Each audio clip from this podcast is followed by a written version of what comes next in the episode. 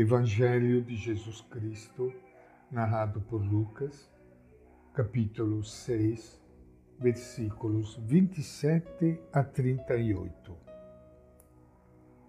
Naquele tempo disse Jesus: A vós que me ouvis, eu digo: Amai os vossos inimigos e fazei o bem aos que vos odeiam Abençoai os que vos amaldiçoam e orai pelos que vos caluniam.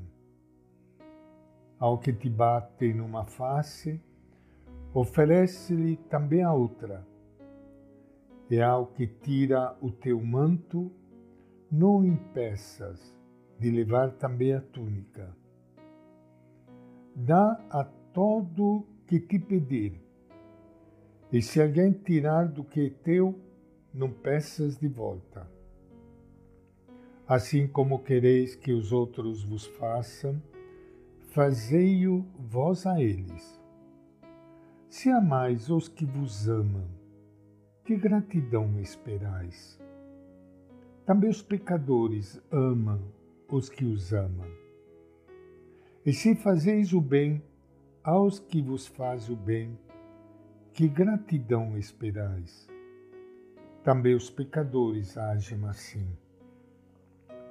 E se emprestais somente àqueles de quem esperais receber, que gratidão esperais?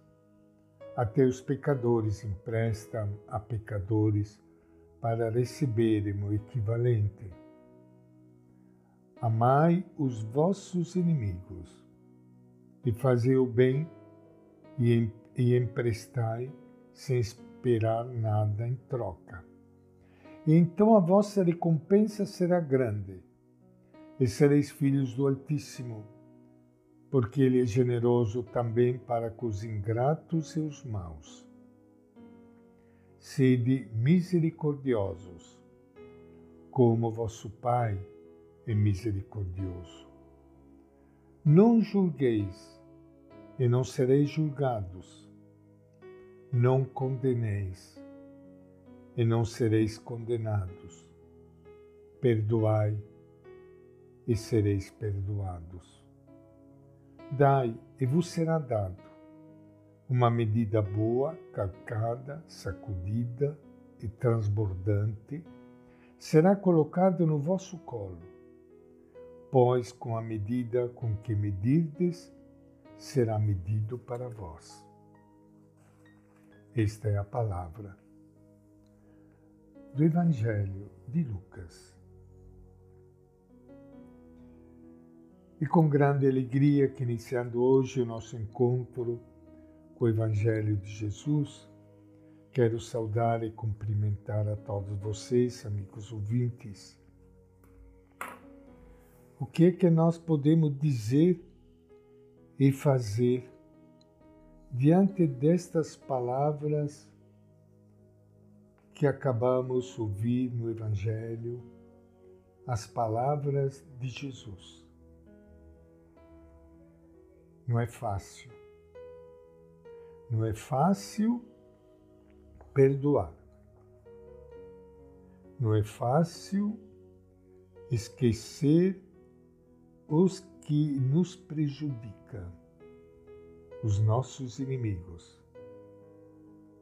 Fazer o que então? Suprimir estas palavras do Evangelho? Apagá-las do fundo de nossa consciência? Deixá-las, quem sabe, para tempos melhores? Não muda muito nas diferentes culturas a postura básica das pessoas diante daquele que nós chamamos o inimigo. Ou seja, diante de alguém de quem só podemos esperar que nos faça mal.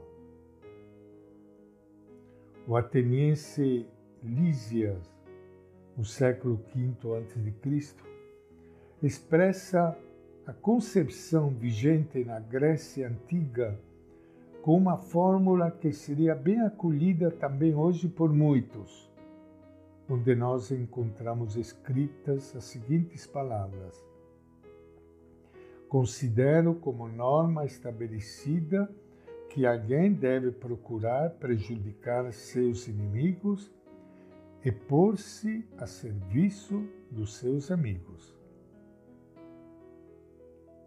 Quem sabe quantos pensa-se também hoje.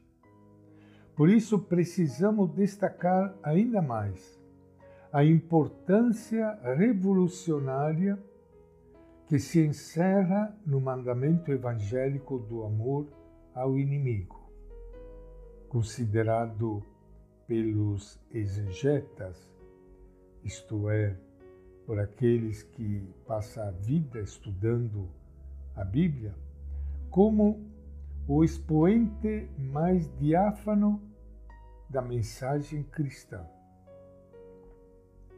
Quando Jesus fala do amor ao inimigo, não está pensando num sentimento de afeto e carinho para com ele, mas numa atitude humana de interesse positivo para o seu bem.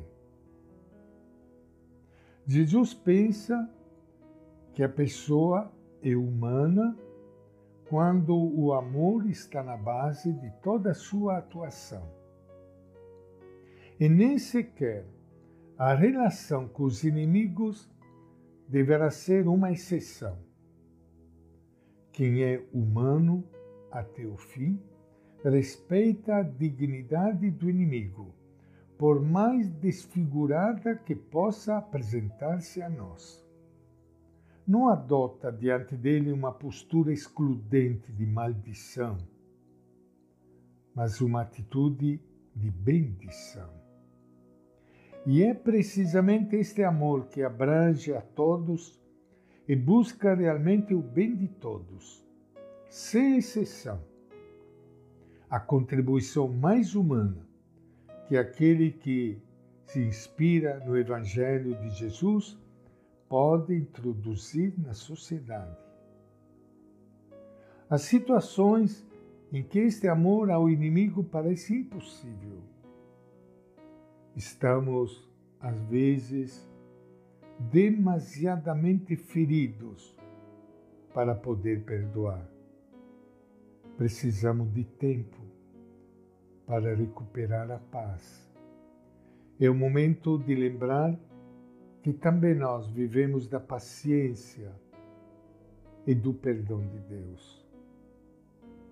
Como já disse antes, perdoar não é ter sentimento de amizade, às vezes de, de amor, mas querer. Pelo menos tentar. E você terá paz além de viver essa atitude revolucionária de Jesus, já manifestada pelo Pai de todos nós, que sempre está aí nos perdoando. Que você, meu irmão, minha irmã, tenha paz no seu coração, a paz do perdão, da compaixão e do amor. E esta é a nossa reflexão de hoje do Evangelho de Lucas.